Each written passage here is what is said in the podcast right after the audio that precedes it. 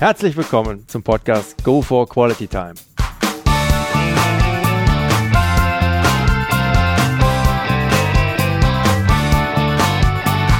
Hier werden wöchentlich spannende Persönlichkeiten interviewt, um mit deren Erlebnissen und Erfahrungen zu mehr Lebensqualität in ihrem Alltag beizutragen. Mein Name ist Detlef Massorts. Ich fühle mich als Weltbürger an vielen Orten dieser Welt sehr wohl habe riesigen Spaß am internationalen Networken und bin obendrein noch ein begeisterter Fußballer. Ich freue mich sehr, heute als Gast Ralf Jaros begrüßen zu dürfen. Heute mit dem Teil 2 der Folge 45. Ein Olympiateilnehmer, der heute nur noch das macht, was ihm Spaß macht. Hallo Ralf. Hallo, guten Tag. Wie ging es bei dir denn nach deiner aktiven Sportlerlaufbahn dann weiter? Was folgte dann?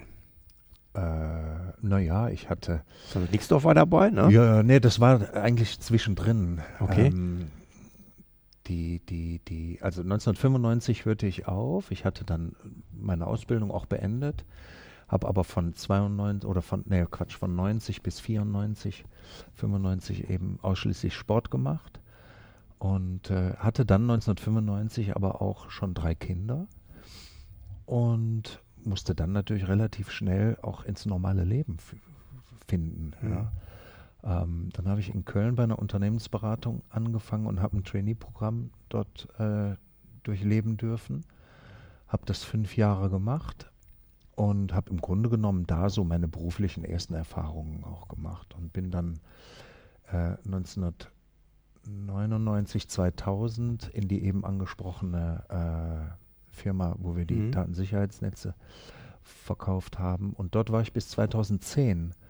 Und 2010 habe ich dann ja, angefangen, mich wieder anders zu orientieren und habe mehr oder weniger den Weg geebnet für das, was ich heute tue. Da kommen wir gleich noch drauf. Jetzt war oder ist ja auch eine Tätigkeit im Versicherungswesen darunter. Eine Branche, die mhm. nicht unbedingt, mhm. sage ich mal, die bessere Reputation genießt. Mhm. Was zeichnet dich dabei aus im Umgang mit deinen Klienten? Wie möchtest du dich da von der breiten Masse unterscheiden? Also ähm, in Betrachtung dieser Angelegenheit kann ich eigentlich nur eines sagen. Mhm. Ähm, jeder Mensch braucht diese Art der Absicherung auf verschiedene Arten und Weisen. Der eine braucht sie mehr, der andere braucht sie weniger. Aber es mhm. gibt ein paar existenzielle Geschichten, die muss man unbedingterweise tun. Und Menschen dort äh, aufzuklären und auch die Spreu vom Weizen zu trennen, was brauche ich, was brauche ich nicht. Das ist das, ähm, was ich an diesem Beruf eigentlich ganz interessant, nett und schön finde. Mhm. Ähm, was ich verabscheue, sind ähm, viele, viele meiner Kollegen, die Dinge verkaufen, weil sie es müssen und dann dementsprechend auch tun, obwohl es der Kunde nicht braucht. So, und damit bin ich dann vielleicht einer von wenigen. Das kann ich nicht beurteilen, aber ich arbeite eben mhm. nicht auf äh, Portemonnaie, sondern auf Aufklärung, Bedarf etc. etc. Und ähm, naja, keiner von den Provisionsjägern, Nein, gar ich nicht. mal. Ne? Niemals im Leben. Also da habe ich auch, ich glaube, jeder, der zuhört, hat auch schon einige kennengelernt und ist dann dankbar und froh, wenn er dann nein, jemanden nein, gefunden hat oder findet, der halt da an der Stelle an Nein, das gibt es nicht. Mhm. So, jetzt eine Frage, die mir eigentlich schon die ganze Zeit mit den Nägeln okay. brennt. Jetzt lass uns mal auf deine heutige Lebenssituation ja. eingehen. Denn heute machst du fast ausnahmslos nur noch das, was dir wirklich Spaß macht. Mhm. Das war ja aber nun mal auch nicht immer unbedingt so in der Vergangenheit, wie mhm. ich über dich weiß. Mhm. Was war der Auslöser dafür? Wie hast du für dich reflektiert, da neue Wege zu gehen und wann ja. ging das los? Ähm, also gespürt habe ich das, ich sag mal so ab dem Jahr 2008 ungefähr, dass die Dinge, die ich dort tue, nicht die Dinge sind, die meinem Werteverständnis irgendwie entsprechen. Ähm, weil ich immer wieder auf Dinge gekommen bin, die man von mir erwartet hat, wo ich mich gefragt habe, wie kann das sein, dass man das erwartet? Das hat doch eigentlich mit, ich sag mal, einem ausgeglichenen Leben und mit einem, mit einem, ähm, mit Perspektive, mit Freude und all diesen Dingen hat das doch gar nichts zu tun. Ja, das war aber immer nur etwas, was ich so gespürt habe, aber nie wirklich auch klar und deutlich irgendwie in Worte fassen konnte. Mhm. Also hätte man gesagt, äh, bring das mal detailliert zu Papier, dann wären da viele Stichworte draus entsprungen, aber irgendwie alles nicht so richtig. Mhm. So, und dann äh, bin ich im Jahre 2010 von meinem ehemaligen Trainer eingeladen worden ähm, zu einem Lehrgang für, das, äh, für die Nationalmannschaft der Dreispringer. Und er hat gesagt, Mensch, Ralf, kannst du nicht einfach den Jungs und den Mädels mal ein bisschen erzählen, was das für dich ausgemacht hat? Ja, sagte ich, also Eckart Hut ist sein Name und sagte ich, Eckart, wenn du das möchtest, ne, du weißt, wenn du rufst, dann folge ich. Und dann bin ich mit ihm nach Erfurt und meine Frau war mit und meine Frau kannte mich in meiner äh, sportlichen Vergangenheit nicht, denn das ist meine zweite Frau und die hat in der damaligen Zeit einfach, war die noch nicht da, die konnte mhm. mich also im mhm. Sport noch nicht erleben. So, und dann äh, ist sie mitgekommen und hat das über drei Tage beobachtet und auf der Rückfahrt äh, sagte sie im Auto zu mir, sie könnte überhaupt nicht verstehen, dass ich das Thema Sport ad acta gelegt habe. Weil als ich 1995 die Tatanbahn verlassen habe, hatte ich sie bis 2010 nie wieder betreten. Und sie sagte eben, das könnte sie überhaupt nicht nachvollziehen. Und dann habe ich sie gefragt, wie sie das meinen würde. Und da sagt sie, ja, guck mal, ich kenne dich in allen Lebenslagen. Wir haben zusammen gearbeitet, wir leben zusammen, wir haben geheiratet, wir haben, ne, ich kenne dich fröhlich und traurig und enthusiastisch und wütend. Sie sagt, nur das, was ich an den drei Tagen in deinen Augen gesehen habe, habe ich vorher nie gesehen. Du musst es unbedingt tun. Und dann äh, sagte ich damals zu ihr, sie hätte keine Ahnung, worauf sie sich einlassen würde, wenn ich das denn täte. und ähm, dann fragte sie mich natürlich, was ich damit meine, und dann habe ich ihr das ein bisschen erklärt, dass eben ne, das Wochenendleben quasi nicht mehr stattfindet. Dass wenn sie von der Arbeit kommt, große Teile meiner Arbeit oder meiner Arbeitszeit dann wären. Nicht? Und, und all diese Dinge. Und dann sagt sie so, ja, aber weißt du, wenn dich das doch dann zufriedener machen würde, wäre es das doch wert, oder? Und dann vergingen so ein, zwei, drei Monate und ich habe mir das alles durch den Kopf gehen lassen und ab dieser Zeit habe ich dann quasi den Weg geebnet für das, was ich heute tue. Klasse. Also, wenn mich dabei beobachtet, das kommt jetzt leider nicht über das Audio, Audio drüber, aber das Funkeln in den Augen, das ist einfach da, ja. Mhm. Klasse. Was war denn bisher so deine größte sportliche oder auch berufliche Herausforderung und wie hast du sie gemeistert? Äh, boah. Wie habe ich die gemeistert? Im Grunde genommen diese, diese, diese spürbaren Herausforderungen, die kommen ja äh, zumindest in der Intensität des Spürens häufig aus Niederlagen.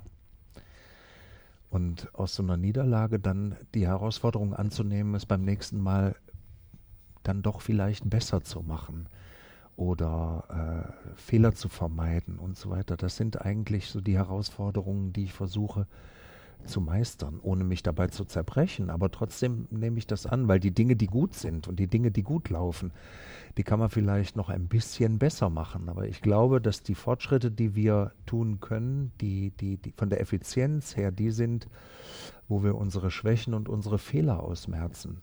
Na? Und das sind so die Herausforderungen an der Stelle, die ich annehme und gucke, dass es dann eben ein bisschen besser läuft. Mhm. Aber ähm, ob es dann zehn Aktive waren, die man betreut oder irgendetwas anderes oder das Auseinandersetzen mit Funktionärstum oder mit, keine Ahnung, mhm. ähm, das will ich gar nicht so beschreiben, weil das gehört dazu, das muss man wissen und dann geht man das an und prima. Ja, aber ich finde, Niederlagen oder auch äh, aus einer Verletzung heraus entstandene Enttäuschungen oder so, das sind schon Sachen, die beschäftigen mich sehr die sind auch nachhaltig und, und, und da versuche ich tatsächlich die meisten Veränderungen und Herausforderungen anzunehmen. Und naja, es gelingt Es wird gut. besser und besser. ein, ein ongoing Prozess immer noch. So ist es. Jetzt bist du, Ralf, als Sportler ja auch ganz ordentlich in der Weltgeschichte unterwegs gewesen. Mhm. Da gab es doch sicherlich auch die ein oder andere Anekdote. Kannst du vielleicht die ein oder andere hier mit uns teilen? Äh, ja, bestimmt Tausende.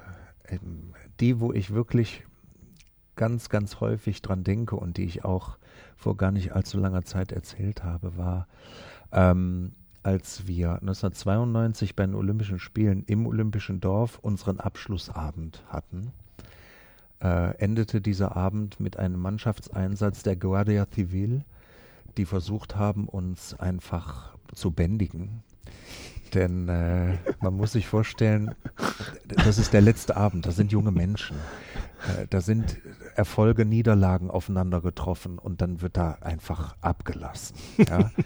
äh, könnte sein, dass da auch ein bisschen Alkohol im Spiel war, Nein. aber ich will, das gar, ich will das gar nicht so sehr in den Vordergrund stellen. Gibt's doch nicht. Auf jeden Fall, ähm, wenn man das Olympische Dorf in Barcelona vielleicht kurz beschreiben kann. Es gibt ähm, Häuserreihen, die neu gebaut wurden. Dann gab es einen Bürgersteig, dann gab es eine Straße. In der Mitte gab es eine kleine Allee, dann gab es wieder die Straße, dann gab es einen Bürgersteig und dann gab es die gegenüberliegende Häuserreihe.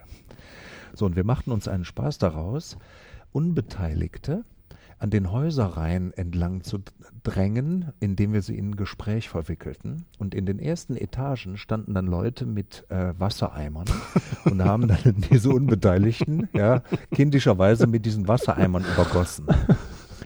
Äh, irgendwann kam da aber auch jemand mal vorbei, der fand das gar nicht lustig. Und dann hat er diesen Mannschaftswagen besorgt. Und in der Zeit sind, glaube ich, äh, Sportler größeren Ausmaßes mit mehr Kraft aufs Dach gestiegen und haben, und haben einen äh, großen Sack, einen stabilen Sack mit Wasser gefüllt, der ungefähr ein Fassungsvermögen von, ich weiß nicht, 100, 120 Liter hatte. So, und diese 120 Kilo mussten natürlich vom Dach auch über eine Brüstung gewuppt werden und dann auf den Mannschaftswagen geworfen. Naja, das Ende will ich gar nicht erzählen. Auf jeden Fall, der Sack landete in dem oder auf dem Mannschaftswagen, platzte. Die Guardia Civil platzte auch vor Wut und äh, einige wurden auch, ach was, mitgenommen. Und der Abend war auf jeden Fall erstmal unterbrochen, ging aber trotzdem weiter. Und ähm, ich möchte jetzt auch nicht sagen, wer da namentlich alles beteiligt war. Aber äh, Hauptbeteiligter war der damalige Olympiasieger über 5000 Meter. Wer gucken möchte, wird sicher herausfinden, wer es denn tatsächlich war. Ah, herrlich, ey. genital. Gibt es vielleicht einen besonderen Leitspruch oder auch eine Verhaltensweise, die dir deine Eltern mit auf deinen Lebensweg mitgegeben haben, mhm. welche du so verinnerlicht in dir trägst? Also es gibt, aber der entspringt nicht äh, aus dem Gedankengut meiner Eltern, ähm, sondern ist auch eher so aus dem Gedankengut meiner Frau. Ähm, wir haben uns mit verschiedenen Dingen, wie das jeder im Leben so tut, äh, auch mit vielen guten, aber auch mit vielen schlechten Sachen auseinandersetzen müssen. Und irgendwann sind wir zu dem äh, Punkt gekommen, dass wir ganz gut damit umgehen können, wenn wir sagen, dass alles seinen Sinn hat und nichts ohne Grund geschieht. Wir erkennen ihn vielleicht nicht immer sofort, aber ähm, er ist da. Und das hilft mir im Umgang mit manchen Dingen extrem, die schneller zu überwinden, besser zu verarbeiten und ähm, ja, wieder neue Kraft zu schöpfen, wenn es tatsächlich mal irgendwas war, was echt auch an der Kraft genagt mhm. hat. Nicht? Ja, das kann man so sagen. Und ja, was ich eben meinte, sei dein bester Freund. Ja. Ähm, ich habe mal einen Spruch gehört, den fand ich wirklich toll. Und da sagte jemand, wenn sich alle um sich kümmern, ist sich um jeden gekümmert. Ja, aber nicht nur um sich. Ja, aber, ne? und das ist es ja eben. Ähm, viele Menschen vernachlässigen sich selbst so hm. sehr, dass ihnen plötzlich die Kraft fehlt, sich um andere zu kümmern und die Energie, ja, wir reden hier über Quality Time mhm. und all diese Dinge. So, wenn irgendwann mal das Fass überläuft, habe ich die nicht mehr. Also muss ich, weil es andere weniger tun oder ich es anderen weniger zeige, dass ich es unbedingt benötige, dass dieses Fass leer wird, dafür sorgen, dass es immer einen Wasserhahn gibt, der das Fass wieder zum Leeren bringt. Mhm. So, und wenn ich das nicht selbst tue, dann äh, wird es vielleicht manchmal eben schwieriger und zu spät. Ich meine damit überhaupt nicht, dass ich alles andere um mich herum vernachlässige, mhm. sondern mhm. ganz im Gegenteil. Mhm. Ich kann es viel besser handeln, wenn es mir gut geht, ja. wenn ich voller Energie bin, wenn ich, ja, mhm. eben Quality Time erlebe, habe, kann ich sie anderen geben. Habe ich sie nicht, bin ich nicht in der Lage, es anderen zur Verfügung zu stellen. D'accord. Schöner Perspektivwechsel auf jeden Fall. Kleiner Themenwechsel, Life Story. Gibt es ein besonderes Ereignis mit einem vielleicht auch besonderen Menschen aus deiner Vergangenheit, welches deinen weiteren Lebensweg geprägt hat und in welcher Form? Ja, wir kommen dann auf den Punkt, den ich gerade erwähnt habe. Ähm, und diese Momente habe ich relativ häufig. Ich habe einen sehr guten Freund, der äh, kommt aus dem Süddeutschen, lebt heute in Paderborn. Und wir zwei gönnen uns genau diese Quality Time, von der wir gerade sprechen. Die ist manchmal nur eine Stunde und wir sind dafür aber äh, fünf Stunden Auto gefahren. Mhm. Ja. Aber wir beide tun uns so gut, dass wir einfach aus dieser Stunde so viel mitnehmen, ähm, dass wir entweder eine andere Betrachtungsweise auf die Dinge bekommen oder ähm, einfach mal ablassen können, weil wir so viel voneinander wissen, dass der andere sofort versteht, worum es geht, äh, etc. etc. Und, und, und das tue ich. Das ist einer dieser wertvollen mhm. Menschen mhm. um mich herum. Ja. Und meine wertvollsten Menschen, die ich immer und permanent um mich herum haben will, sind meine Kinder und ist meine Frau, ist ja klar. Ne? Können auch nicht alle von sich behaupten, aber bei mir ist es so. in der Tat, in der Tat. Ralf, was sind so typische Situationen, die bei dir Stress auslösen? Wie gehst du damit um, beziehungsweise wie bringst du dich wieder in den Erholmodus? Hm. Also, äh, was ich eben schon mal sagte, was geht gar nicht. Ja. Ja. Ähm, wenn die Menschen über mich bestimmen, mag ich das nicht nur nicht, sondern das löst in mir tatsächlich auch Stress aus. Und ich stelle fest, wenn etwas äh, gegen meine Wertewelt passiert, dann stresst mich das auch. Ähm, natürlich muss nicht jeder in meiner Wertewelt leben, aber das war ja eben die Frage, was stresst mich ja, nicht? Ja. Und ähm, ja, das ist das.